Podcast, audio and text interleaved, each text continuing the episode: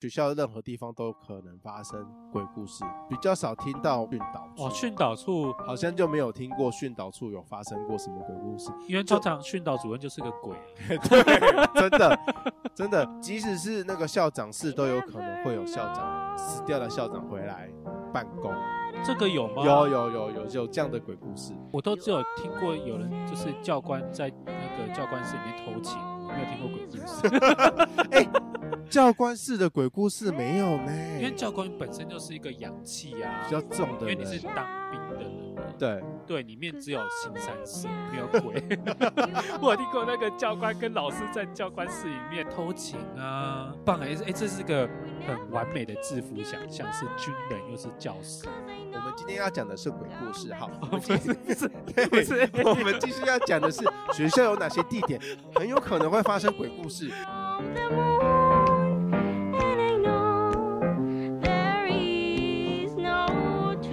但是其实我们的大笑的时候，我觉得其实那个声音是不舒服的，加上有点爆爆的。可是我觉得我们只有差在高音的部分啊，其他地方我不认为我们有输给别人什么。先不论输赢，我觉得是因为个人特质的问题，所以我们个人特质还不够强，对，不够强，不会让人家觉得啊想要听下去的那种，自己是这样认为。不晓得，因为我觉得。哎呀，门又自己开了啦！哎，门，你今天房间很灵异耶！门又自己开，灵灵异的房门，灵异的房门，一直开开关关的房门。对，而且我觉得有时候要搭配台语会更可怕。什么意思？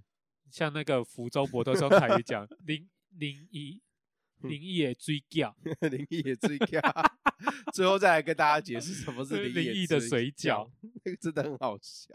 欢迎收听波豆有机乐色话，我是曲豆，我是波波。搭鬼月的热潮，趁热度要聊的是鬼故事，因为我听了将近八年的鬼故事，我想想看哦，一集有四则，做了八年，至少有五百则以上的鬼故事吧？对，应该是跑不掉。我这样还算蛮多，各式各样的鬼故事我都听过，就是甚至有些鬼故事呢，就是我们工作人员自己写自己掰的嘛。我会跟写鬼故事的同事做讨论，怎样写会更怎样写会很可怕啊？哪些情节？可以加什么会很可怕？那他们是怎么写的啊？怎么收集素材？所以，我们今天就是要来解析。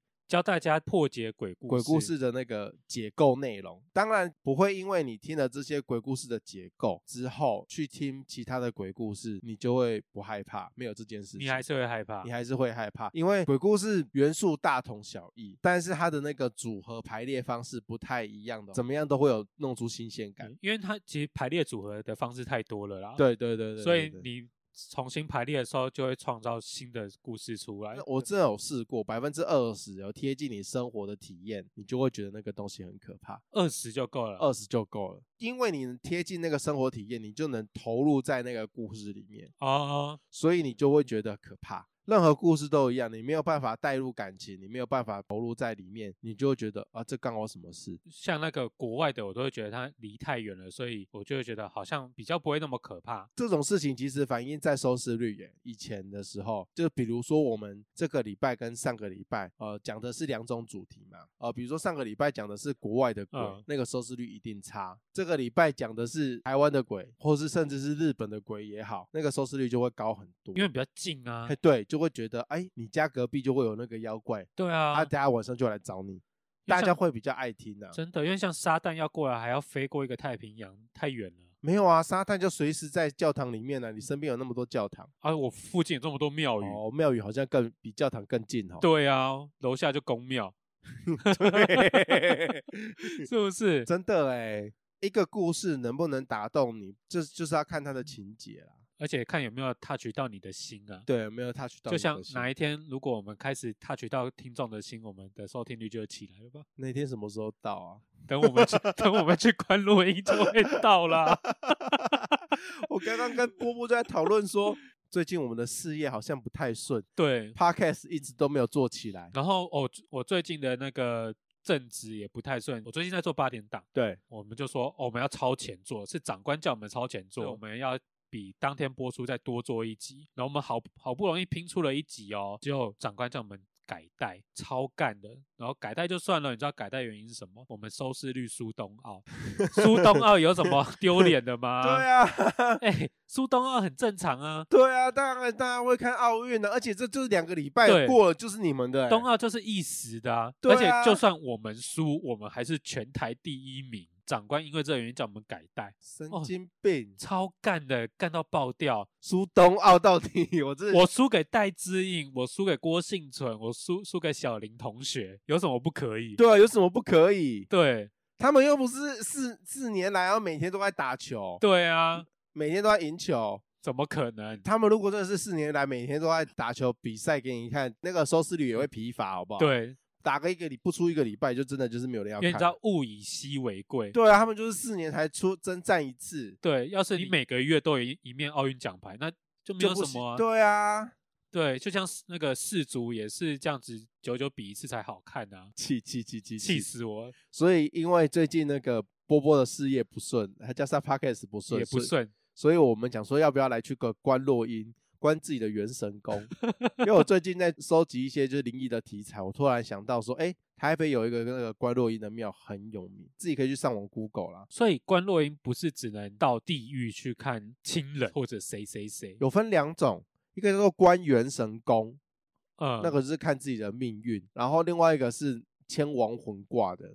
那个也叫关落阴，牵亡魂的话就是牵你自己的亲人啊。这两种啊，有一个共通点，就是你不一定会成功，因为他一次就会带一一群人、一坨人一起，现场会有五到十个信众。诶，所以关元神也是一群人吗？对。一群人有一种集体催眠的感觉，嗯，不一定每个人都会中招，看自己的体质，所以不是每个人都能关得到自己的元神功。听你这样讲，其实我们很容易可以诈骗，什么意思？我们只要一群人里面安插着几个我们的内装，就反正我们没有法力嘛，说哦，那我们现在带你下去咯。那如果没看到是你家的事，不是、嗯、不是我没有法力。对，我们只要安插几个内装，说哦，我看到了，我看到了什么什么，别人就会相信。那、啊、就是一场骗一场，再骗过一场，对，再骗一场，再骗一场。你就不要那一些被你安插的装。脚跑出来踢爆，说那些都是假的。哎，只要给给钱就好了。没有人心很难很难那个，真心要去踢爆你的人，他拿到更多的钱，他一样会那个啊。比如说你一场给他两千块好了，这如果有人为了要买真相，他花个一万块，他不为过啊，他可以把你踢爆啊。哦，所以做这个事情是有风险的，不太会有人去做这种事吧？我想说，只要你把钱给的足够，应该就是大家有钱一起赚。你那下面看到的都是同一个人，你你如果是信众的话，你所以内装要要好好几那这样是不是要花很多钱呢？啊？也是啦，对啊，我自己是这样认为啦，钱都没有赚到，然后还一直拼命付出，就跟我们现在一样。没有赚到任何钱，我们还一直付出。对啊，我们说要付出到什么时候才会红？现在就是当做一种记录，生活记录，生活记录，把 podcast 当做 vlog 在录。对，老的时候再拿出来听一听。好，反正近期有可能去观落音，是不是？对，近期有可能去观落音，刚好可以看到了什么，再告诉大家。对，观落音的心得。拉回来今天的话题啦。首先，我们要切入的角度是鬼故事的场景，场景很重要。你总不可能在一个光鲜亮丽的百货公司，啊外面还有模特儿这样走来走去，那种地方就不太会有什么灵异的事件跑出来，因为人太多啊。除非你是那个下班后的百货公司，哦，那就有可能。对，那就有可能。对，就是那个人体模特儿这一栋。那样子比较像是什么悬疑惊悚的美国电影才会出现的情节，哦，像怪奇物语那一种，那已经不在我们的鬼故事的范畴里面了。西方好像还有博物馆惊魂夜，对，博物馆惊魂夜里面的那些，对，每到了晚上那些雕像都会复活，后面都都被电影拍的很可爱啊，对啊，很可爱，然后有一些温馨的故事在里面。再温馨可爱一点就是那个 Toys 玩具总动员啊，那个也算是一种灵异事件啊。哎，对耶，其实它是灵异事件。对啊，其实它是灵异事件。如果在东方来拍这个题题材的话，《玩具总动员》是一个集体灵动的事件。是，就像那个日本的那个女儿节的那个娃娃会动啊。哎，那其实我超害怕的，我很害怕这种。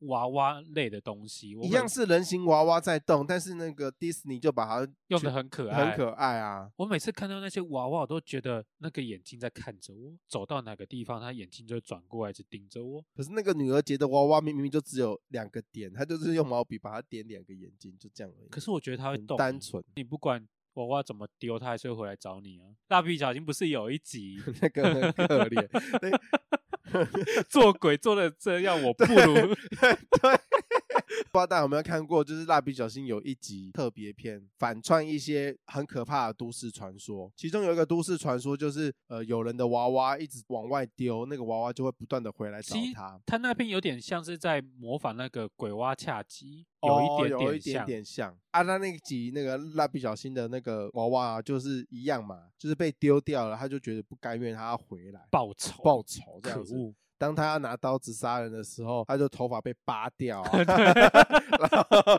或者是被剪啊，然后对，或者就是被小新用屁股那边坐，啊、做对，然后 小葵的手段更是残忍，对他各式的凌辱屈辱，丢脸，做鬼做成这样子，我都觉得要是我，我才不要再回去那个家，我宁愿去找更好的主人。我我一定，他最后就是少了一只手，一只脚，对，很可怜。然后脸、头发被拔光光，对，秃头。然后我记得，就脸还被乱画，对，被还脸变成那种秃头 老头的样子，长满胡渣，很可怜。那一集真的超好笑，可是他的开头就是那个娃娃出场的时候，是还蛮可怕的啦。到后面整个人就歪楼。哎，要是我做鬼做成这样，我一定会超没有自信的。对，我要吓人还吓不到，对，吓人还吓不到，真的是看你今天面对是什么样的对手，超丢脸。如果你你遇到演员新之助那一家人，真的就是奉劝做鬼的各位，遇到小心，对，还是走吧。遇到演员家尽量不要靠近，对，他们家比鬼还要可怕，对。好了，拉回来，拉回来。对了，我们刚刚讲到的是那个鬼故事的场景啊，比如说最一开始就是家里吧，很多就是老房子啊，家里有些是住老房子，或是租屋处、老家，甚至是乡下。呃，像是租屋处的话，就是房东没有告诉你他这边以前发生过什么事情，没有尽到告知的责任。我以前帮我同事搬过家，然后他就是也是去租屋嘛，我一进到那里面也是破破就旧旧的，然后。里面好昏暗，然后我一进去就说，就感觉不对劲了。嗯、我就说，哎、欸，你这房子 OK 吗？他说，然后我朋友说，他也不知道，他第一次来。嗯，我那同事也很奇妙，他他没有去看过屋，他就直接搬进去，直接五九一看一看，上网看一看，他就搬进去。因为因为他是要跟他朋友合租。就他朋友说好，哦、可是他本人没有自己去看，嗯、就他信任那个朋友。对，结果我帮我同学搬家，我一进去说这房子不对。他除了很昏暗之外，他那个神明桌，他牌位没有拿走，他是那种镶在墙上的那种小小的神桌，然后上面还放着牌位，然后就是那种红色的灯都没有请走、啊，没有请走，然后整个房子磁场不太对，因为我自己本身会有一些小小的感应。对。那你现在在我的房间里面，你感应到什么？我感应到回音，因为你那个房间有点空旷，因为自从你改了风水之后，我刚听到了回音。好了，回到刚刚那，刚还没有讲完呢。对啊，回到刚刚那个房间，然后磁场不对。对，然后我就是到了我那个朋友的房间，然后那个房间里面都是那种旧旧的书桌椅，是那种很怀旧、很复古的教室、办公室会出现柜子跟椅子。不能因为东西旧你就觉得它灵异呀？不是，不是，它我这个倒是还好，是衣柜拉开之后里面有衣服，然后我们觉得嗯。或怎么会有衣服？那、啊、你为什么不收干净？对，然后我就去问房东说：“啊，那个衣服是谁的？要不要收走？”哦，他然后那个房东是个阿公嘛，他说：“嗯、哦，是我那个老婆的衣服。”靠背啊！哎，什么意思？他他老他他的另外一半已经走了哦，但是他并没有把那些衣服收走。你要租给人家这些东西，应该要。对，他完全没有整理好吧？对，那怎么办？怎么办？到最后当然是先请他收走嘛。然后他收走之后，我还是觉得这房子不对，我就说你不要住了，我们不要搬了，我们当场就直接。那等下他要住哪里？他就另外再找房子啊，因为我们一进去的时候，我真是觉得那个房子太奇怪了，整个磁场不对。他的朋友嘞？后来也都退租了。他的朋友没有把关过，我不晓得，因为有些人会把关，可是有些人把关的角度或者不太一样，或者不盯紧。对，不是每个人都是这么的谨慎。哦、看房子、找房子啊，带一个稍微有一点敏感体质的朋友去，我觉得还蛮有用的。可是那个敏感体质的朋友很难寻。不会啊，属龙、属龙的通常都会有啊。真的假的？真的啊。谁跟你说的？这什么歪理？真的，我听我同事说的，属龙的通常会有一些些的敏感。属龙的人口应该不不少啦。属龙的很多，哦、我就是因为当初那种属龙的人太多，他有考试考到这边来学 校，竞争对手太多了啦。好，所以我们继续讲哈，我们继续讲。家里的鬼故事很多，还有一些情节是呃老家啦、乡下啦。老家还有分呢，乡下的话就是会有一些山精鬼魅或者跟着你，或者是说附近有谁谁谁死掉这种，有还蛮多的故事情节会是呃为什么会回老家去？不外乎就是婚丧喜庆嘛，过年的时候，过暑假，过暑假过年的时候回去睡觉，对，然后就会听到自己的祖先或是阿嬷在客厅走来走去。嗯对，这种故事还蛮常听到的。嗯，还有就是我刚才讲婚丧喜庆嘛，所以有可能是办丧事的丧事的时候，丧礼的时候，对，会有一些不可思议的事情发生。会，所以这个是家里的部分。乡下的话就很多啦，住家的乡下不一定是家里面，或许有可能是隔壁邻居，或者是呃后面的竹林。哦，这个竹林，这个超常听过，因为大家都说竹林很阴啊。对，竹林很阴啊。然后小时候会有人说，哦，不，不要去哪里玩，不要去哪里玩。对，说什么过几点之后就不就要回来啊，对什么的。伴随着的故事就是呃一些摩西娜啦、亚高铁啦，呃故事情节大概大部分是这一些。接下来要。要讲的是学校的部分哦，学校这个也很多，对，学校的鬼故事超多的，什么呃，而且学校的任何地方都有可能发生鬼故事，比较少听到没会发生鬼故事的地点应该是训导处哦，训导处好像就没有听过训导处有发生过什么鬼故事，因为通常训导主任就是个鬼啊，对，真的 真的，即即使是那个校长室都有可能会有校长死掉的校长回来办公。这个有吗？有有有有有这样的鬼故事，是哦。晚上哎，我们学校小时候有，我有听过。呃，我都只有听过有人就是教官在那个教官室里面偷情，我没有听过鬼故事。哎，教官室的鬼故事没有呢，因为教官本身就是一个阳气啊，比较重的人，因为你是当兵的人啊。对对，里面只有新三色，没有鬼。我听过那个教官跟老师在教官室里面做做爱做的事情，偷情啊，好开心哦！真是愉悦的教官室啊，很棒哎哎，这是个很完美的制服想象，是军人又是教师。我们今天要讲的是鬼故事，哈，不是不是 不是，我们继续要讲的是学校有哪些地点很有可能会发生鬼故事，没有人在跟你讲新三色。观众喜听，我听众喜欢的。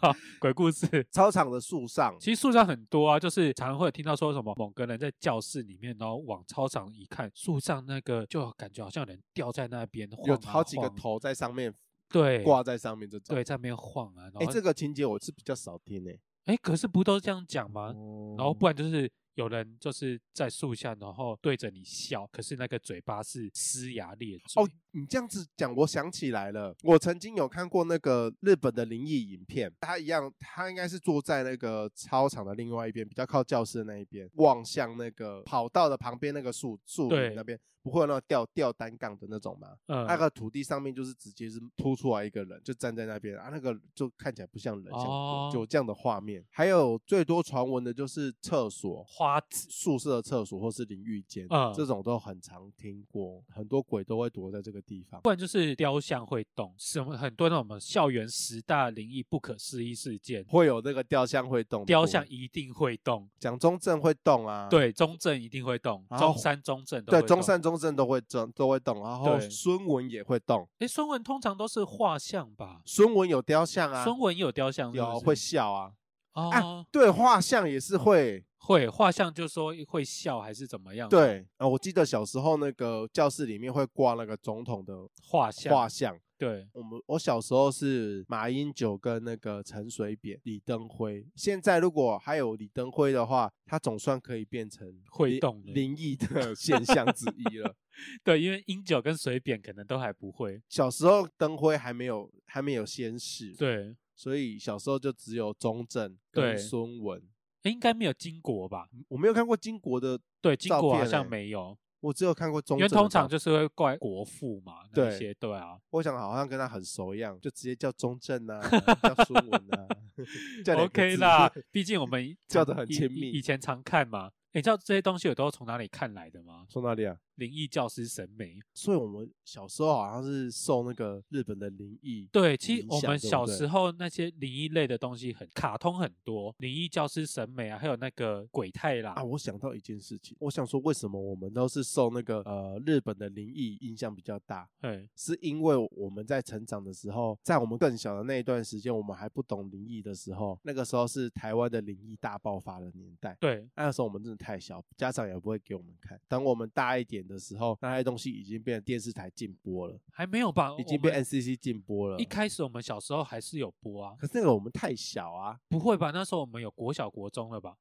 所以审美那个时候，审美我们有看啊，是国小啊，所以。没有那个审美没有被管啊，可是电视的那个那个是在幼稚园内，电视年代的那个灵异应该是在更早吧？你是说一大堆妹子那种女主持人去什么坟墓去感应那一些？对啊，那个是 NCC 没有管的年代啊。哦，那个我们倒是没有什么大胆旅行团，那个好像都是在我们比较小的时候啊。对啊，那个时候家长还不给我们看很恐怖的啊。后来我们有看，应该都是从网络上面，所以我们就只能看那个呃，顶多是看漫画，长大一点。对啊，呃，那个时候。国家通讯委员会就已经有在管制。我以前甚至看那个金田一，其实金田一也有点哦，我觉得金田一很可怕，超可怕，因为金田一其实有带一点。灵异的东西，对元素在里面。对，金田一真的很可怕，他会把一些没有必要的那些细节，他就真的把它描述的很清楚。对，柯南的杀人事件，他就是简单的把那个杀人过程，而且是手法很很科学的。对，很科学。柯南很科学的在杀人。对，但是金田一会带着一点超人类、超自然的现象啊。金田一比较描述人性吧，他人性描述的更深。哦。对，小时候我最不喜欢看的就是金田一，因为我好怕。对，就是害怕，但又爱看。对，又爱看。对，推理的部分很喜欢看，但是它总是会夹杂着一些，就是刻画人性的丑恶，然后对啊，加灵异，我觉得好可怕。所以我们都是被日式的鬼吓大。对对对对对对。接着是学校的储藏室，还有学校的地下室、体育馆之类的。为什么我我想到的都是 A 片的情节？A 片的情节，日本的储储储藏室、啊哦，日本的储藏室很多，体育馆啊，很多功能呢。对啊，可以在里面办性爱大会跟一些偷情的部分。对，也可以在里面被鬼追着跑。储藏室有什么鬼？就有一些会被霸凌，然后凌虐致死在里面。他一一直在里面敲，都不知道说里面有人，直到晚上或是深夜的时候，被那个管理员巡逻的时候，发现说里面有尸体，或是听到里面会有咚咚咚咚。哦，所以自此那边就出声出现一些敲门声或者哭对啊哭嚎声。你这是 A 片看太多，所以你才会觉得说那里面都只会发生一些就是 生小孩的事情，发生那些叫他晚上出现咦咦哦哦咦咦哦哦，就是有人在里面打炮，不是。不是，我今天要讲的是鬼故事，不是说里面咦咦哦哦，里面不断的有人在啊，有人在里面被强暴到死掉了。对呀、啊，哦，我是这个意思啦。呃，学校还有一些地点很可怕的是科任教室或者是大体教室，这个是比较专职的一些学校才会遇到、啊、才会遇到的，像是美容美发科的。哦，会有很多个人头人头，听好多那种假人头鬼故事、哦。对啊，假人头拨来拨去啊，或或者那个头发会自己一直长长。对啊，刚刚讲到的是科任教室嘛，反正就是你说大体教室。大体老师自己会流眼泪，对，或者是说有痛觉的时候他会抖一下这种，嗯，还有晚上会回来找那个学生要他的东西，哦，这种好可怕哦。还有一些是水池啊，哦，水池最多是桥边，因为有些学校比较大嘛，他们会有造景的部分，对，就会做一些桥啊、水池啊，他通常都会有人在里面。殉情，或是不小心摔死，然后就最常听到就是学生情侣啊，因为可能呃被父母反对啊，然后坚持在一起啊。那既然你反对我们，那我们就就一起殉情，跳到湖里面。基隆的情人湖好像就是这样子吧。然后也很常听到什么学校后面就有个后山，我不晓得为什么学校一定要有后山，学校一定啊，因为有靠山。对，然后山上就有一个湖。然后就有学生到湖，一群人在湖边玩玩玩玩玩，然后有一个人，有个学生就没有回来了。为什么？原因是因为他溺死在那个湖里面。啊，之后就会有另外一群人再去那个地方玩玩玩玩玩，就多一个人回来。对。跟着回来，嗯，然后就是那一群学生就会相继有人过世，就一个抓一个。通常故事开始说，老师说什么时间的时候就不要去那边玩了。某一个暑假，一群学生很矮小了，偏偏那个时间到那个湖里去玩，有一个同学死了，然后回来回来后，其他的几个同学也会相继出事。通常故事都是这样写，而也有把这种故事写得好看的啦，只是大部分的剧情走向都是这样，大概都是这样子啊，因为就是会一个一个去教训啊。对，但是就是看你怎么去描述这件这个故事。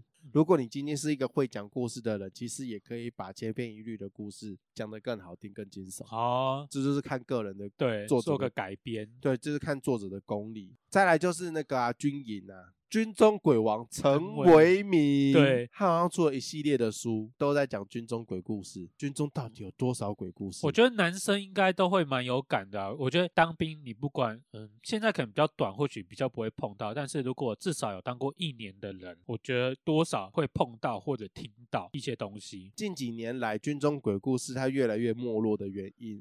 是因为大家当兵时间越来越短了，大家对当兵这个东西没有越来越没有感觉，没有感触。通常如果你只当个两个月啊，或多几个礼拜，你最多就是在那个新训中心。对，通常新训中心鬼故事的几率稍微比较短一点，比较小，因为你的生活经验不多。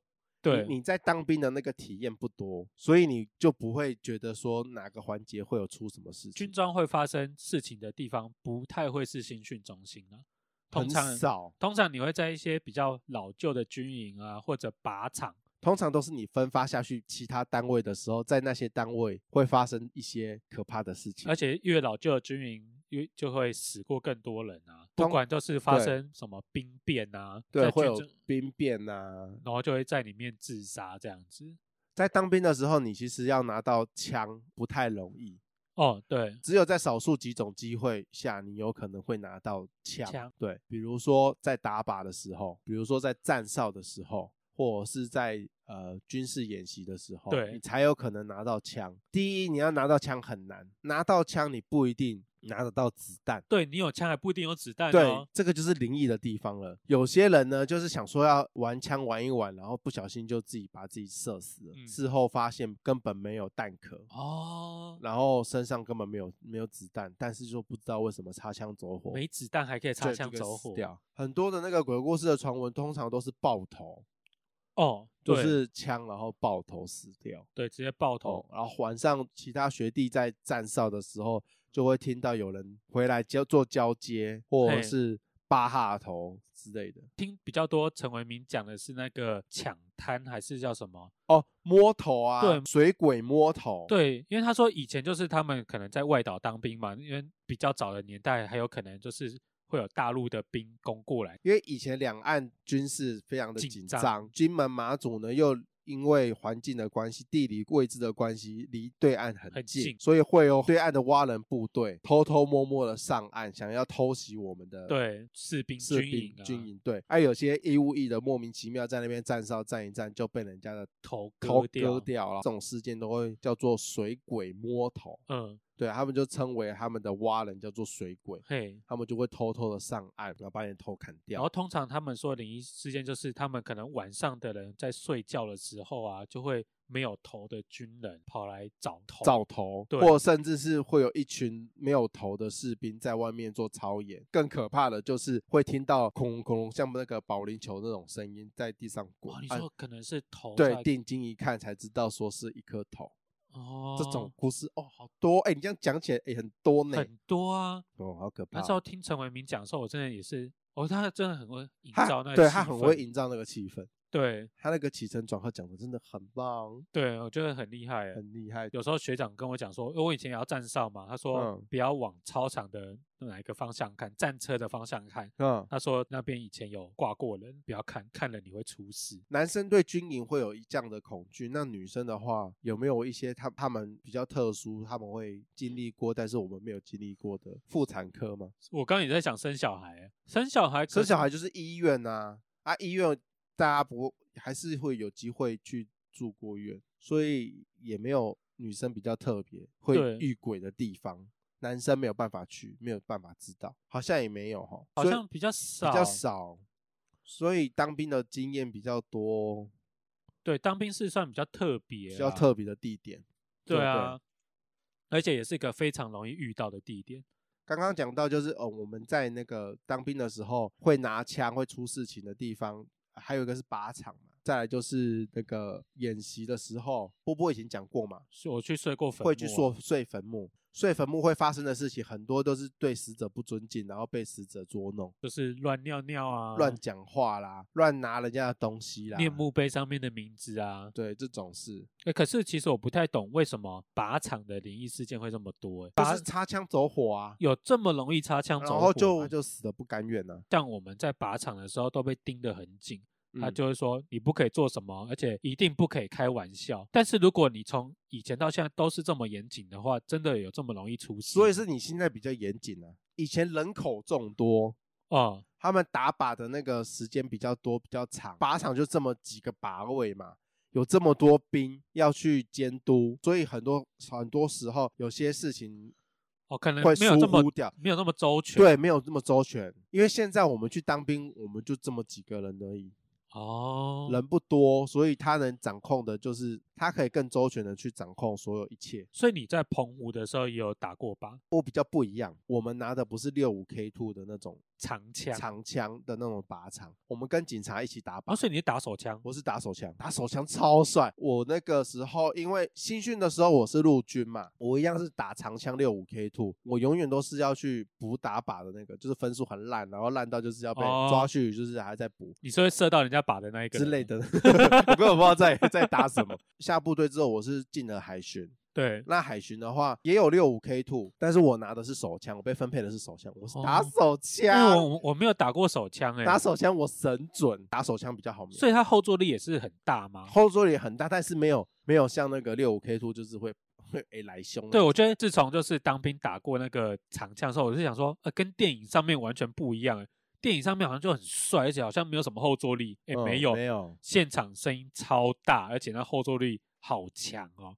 所以你是两手拿，不是不是单手，单手因为那个还后坐力还是有啦，嗯，还是没有办法，没有练过的话，哦，抓不住，抓不住，自以为很帅，真的啦，打手枪超帅的，就跟你在那个夜市不是也有对啊手枪，对啊，而且那个什么夜市的那个娃娃啊。我觉得都是被那些职业军人拿走，他们常常打靶哦，所以他们很容易可以去瞄，特特别，他们描，对他们描绘特别的准。奉劝大家哈，如果想要那个夜市的娃娃的话，就赶快去交一个自愿意的男朋友，但是真的要好聚好散，拜托。松啊，如果不是好聚好散，就会发生军中鬼故事，对，就对，真的，我们这个真的是宇宙心长要跟大家讲。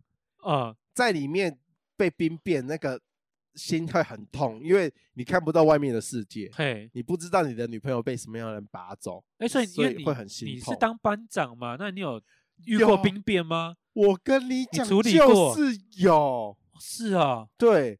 不过我我遇到那个事件啊，比较特别，哈，这个要讲嘛？可是今天讲是军中鬼故事，很有趣的兵变的故事哦。对，这个真的很值得聊。好，很好笑。我们又有一题，又有一个新话题了。对，又有一个新话题了。好，对，如果想听的话，在下面留言，我们就下次有机会来聊。讲完军营的鬼故事，接下来要步入的就是恋爱的部分。就刚刚也稍微有提到嘛，像是兵变就有可能会让人家自杀，然后对，就会有衍生出一些鬼故事。还有一些是始乱终弃啦，呃，乱劈腿被劈的那个就可能会，你说可能是恐怖情人，对就是我。爱不到你，我就要杀了你。对，爱不到你，我就要杀了你。杀案件，对，就找人去下蛊下咒。对，哦，这个很多呢，很多是不是？对啊，听最多的就是吼，酒店的小姐为了争风吃醋某一个男客人，他们就会去找一些师傅。其实台湾有很多师承东南亚的古曼童啦、养小鬼啦那之类的，就有点像像什么爱情蛊、爱情咒，对对对对对，然后让那个人一看到你就离不开。你这样子、很多哎、这种。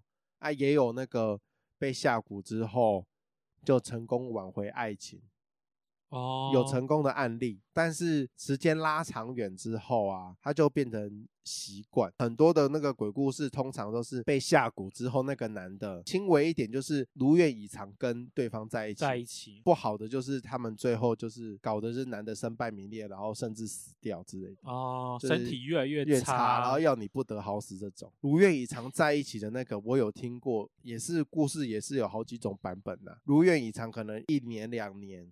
之后生了个孩子，他又继续去外面花天酒地，哦、那个就是师傅的功力不强，没有做好，没有做好。那也有很强的，就是可能过个二三十年之后，这个男的也习惯了那个当初下蛊的那个女的，哦，他们就这样子继续走下去。但是有一年就发现说，他们家怎么会有这么多有的没有的？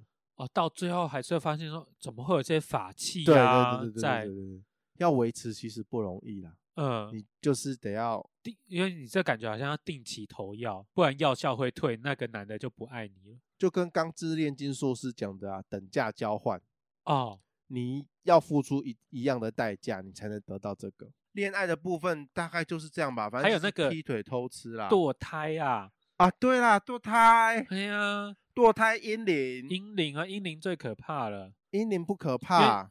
哎，所以以前是阴灵还蛮好解决的啊，因为。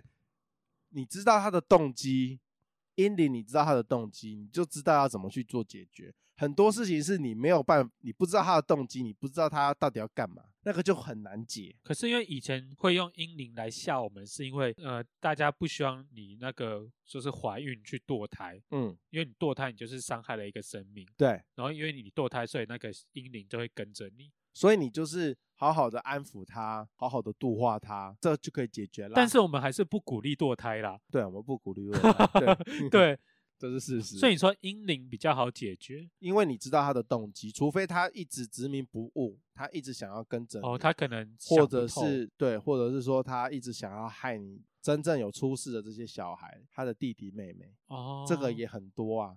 可是，其实你这样子讲，其实很多东西，像什么灵异或者灵魂跟着你，都一定事出有因啊。对，事出有因，这其实都还蛮好找的啊。可是有些是没有办法解的，可能那个因就是深仇大恨，他已经领了一个黑令旗。有有这样的故事啦，就是你堕胎后的这个小孩，他原本他就是要这辈子，他就是要投胎来，原本就是要跟着你，他本来就是跟着你，然后就是要让你这辈子可能比较辛苦，然后。哦要要向你复仇，他有可能有领了黑灵气来着，但是你把他堕胎了，他没有办法顺利的出生嘛？对啊，但他的他跟你之间的那个因果债还在啊，哦，那这个就更可怕了，你没有你没有一辈子没有办法甩掉他，就这辈子就是要跟着他，因为你可能上辈子欠了他什么，深仇大恨，你杀了他全家，对，所以。你就是一个杀人凶手，你原本这辈子就是要还他，嗯，就是要还他，但是你又把他堕胎堕掉，那个阴灵就会很凶很凶。所以你刚刚说的黑令旗是什么？黑令旗就是一命还一命啊，他有跟那个阎罗王、跟地府去请了一个黑令旗，比如说。我今天惨死，我被人家就是乱刀砍死，上辈子可能被砍死。对，我这我要砍死，我就去地府，我就跟阎罗王说，我就是要复仇，我只要领了这一支黑令旗，不管是什么神仙来阻止都没有用，都没有用，因为他就是欠我，所以他这辈子就得要偿还这一个。嗯，比如说他身身体上就是有一个残疾，或是有一个疾、哦、心理疾病，都有可能是因为。他上辈子做了某一个坏事，欠人家之类的，他这辈子就得这样子过。好像有听过这种说法。对啊，做好事，说好话。我们这集怎么变成在劝世。哎、欸，真的，我跟你说，你说鬼故事听到最后都是都是要劝世。会有人警告我说，不要讲太多的鬼故事或什么的，怕会影响人心什么的。但是如果你是正向的，就是是劝世的，不要去恐吓人家。嗯、就是你讲鬼故事，但你不要那么乱讲乱吓人家。你到最后其实要要导正的，要跟大家讲说，就是你真的是这辈子就是做多做一点好事，对，积积阴阴德，真的积积阴阴的，对，积积阴阴德。我跟你讲，我们这样子聊已经一一小时零四分了，哦，这么久，可是我还没有讲完。你还你还在录吗？还还剩什么没讲完？我还有很多哎、欸，天灾人祸，然后古刑场、KTV、楼梯间、办公室，摄影棚、工厂、公安意外、三更鬼魅、KTV 的那个鬼故事超多。对啊，电梯，然后楼梯间、办公室、摄影棚。这种地方通常都是因为它暗，就是它没有办法见到阳光，而且要么就是可能那栋楼发生过火灾，烧过大火，然后改建之后，就像那个西门町的钱柜是一个最有名的例子。对，那栋其实以前曾经发生过火灾，而且改建过好几次。对，改建之后它又火灾，火灾之后又再改建，直到现在变成变成现在的钱柜，钱柜这样子。最经典的那个 KTV 的鬼故事就是你按服务铃。那个服务生永远都是从厕所里面走出来。对，哎、欸，我真的有一阵子去唱歌的时候，都很害怕那个厕所，是不是真的会有人从里面走出来？你都不会想说，他其实厕所里面有个密道。谁密道会坐在厕所？逃生密道啊！有病哦！那明明那么臭，里面要要么就是吐，要么就是尿屎，然后会烟味。哎，这样想一想，其实当鬼蛮辛苦的。对啊，都要从一些很脏很臭的地方屎尿出来。对啊，他不可以从一个比较干净的地方。你去当鬼的时候，说不定就会悟出这个道理。对，然后我在一个华丽的出场，华丽打开看看是谁来了。好烦呐！我的改变你看得见，要看看是谁来了。好，最后我们要来聊聊的是那个交通工具啦。交通工具，对，交通工具其实常常也会伴随着一些很恐怖的灵异故事。最常听到就是说什么最后一班公车、末班公车不要坐，嗯，就不然你就会被载往那个临界。还有高速公路上面通常会有那个女生招手。哦，这不止高速公路吧？你不管什么路路边啊，或者都会有什么辛亥隧道，各式各样的交通工具，多多少少都会有鬼故事。哦，从最简单的骑脚踏车会碰碰到一些鬼故事，不管骑车或开车，开车都会有啊，坐车也会有嘛，坐巴士、游览车、火车、高铁好像没有了，高铁太新了，高铁太新了。对，飞机有，飞机有吗？飞机有，就是有一些那个位置空出来，然后。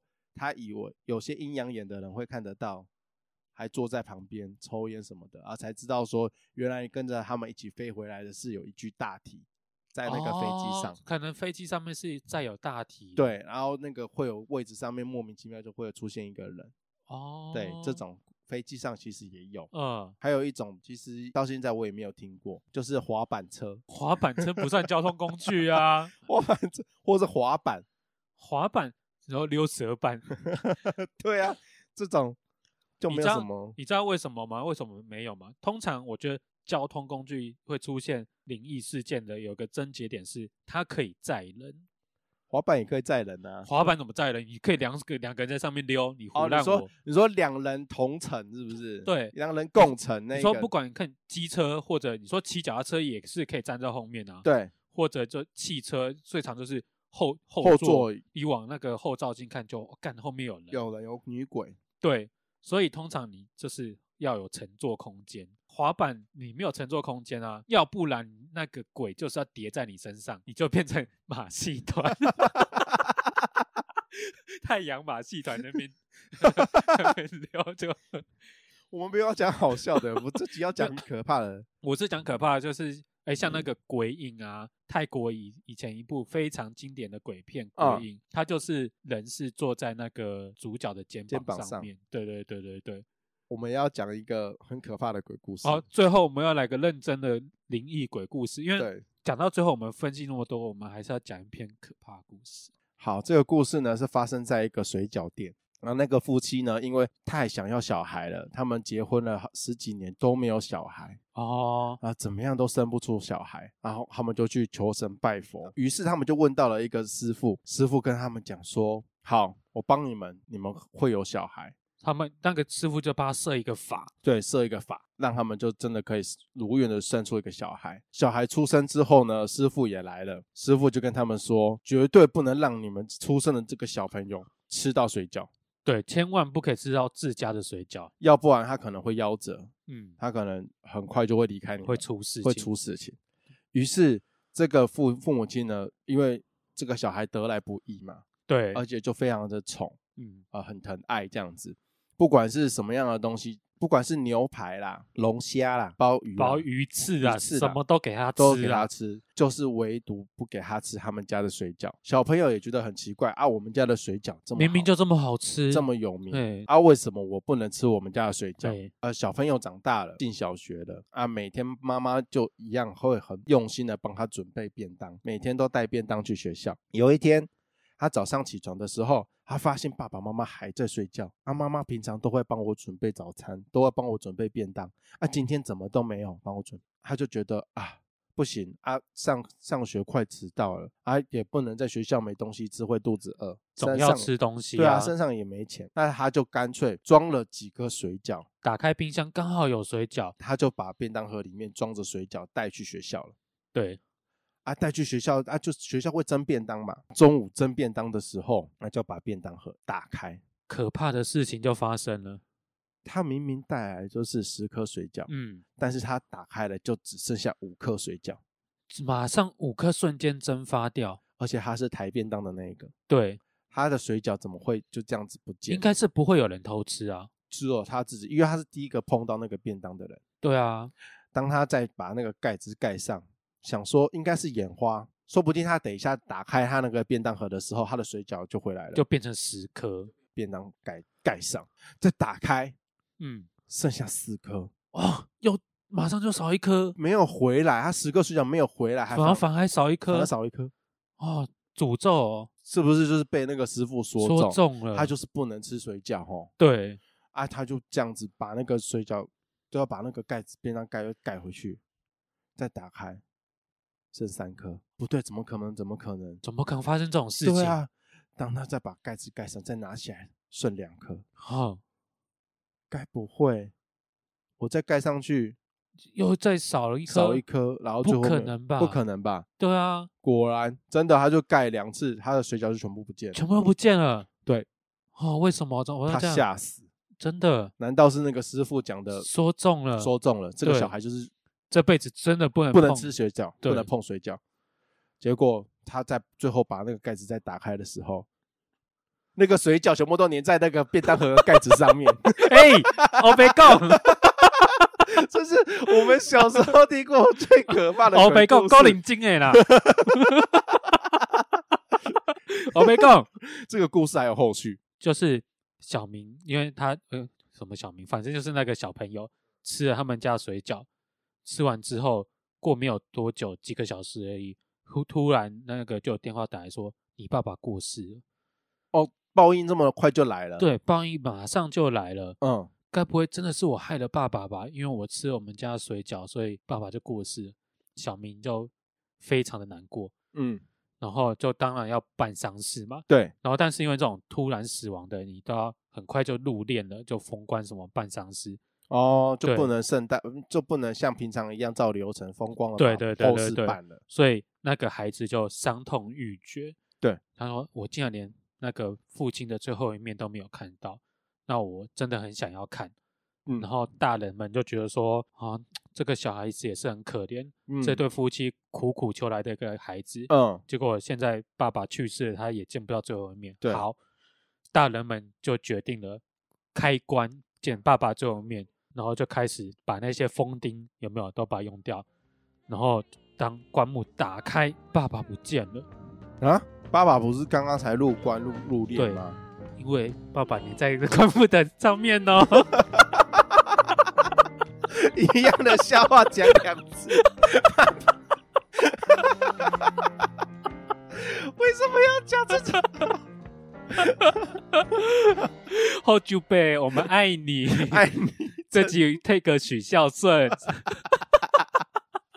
今天谢谢大家，谢谢，拜拜。拜拜。